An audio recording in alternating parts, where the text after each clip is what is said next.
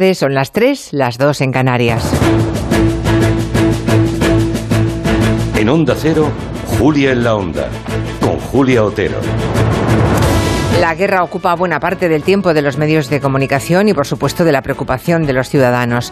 Nada es relevante en comparación con lo que nos estamos jugando en Ucrania, aunque lo veamos desde nuestro confort europeo, ese al que aspiran, por cierto, los ucranianos, como ayer dijo su presidente Zelensky a los europarlamentarios.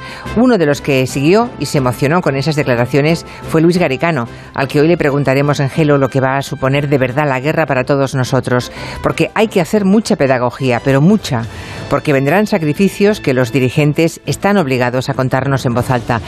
Tenemos también la vista puesta en el principal partido de la oposición, esa batalla para acabar políticamente con Pablo Casado que ha sido de gran crueldad, de salón, pero crueldad, como ha reconocido el propio defenestrado. Y hoy, por fin, ha ocurrido lo que todos sabíamos que iba a ocurrir desde hace ya una semana.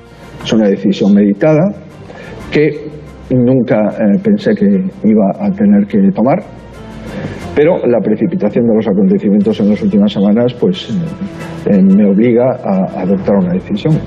Ni él podía imaginar que el tren pasaría por segunda vez.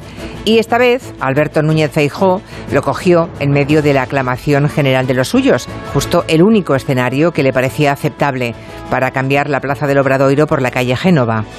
De los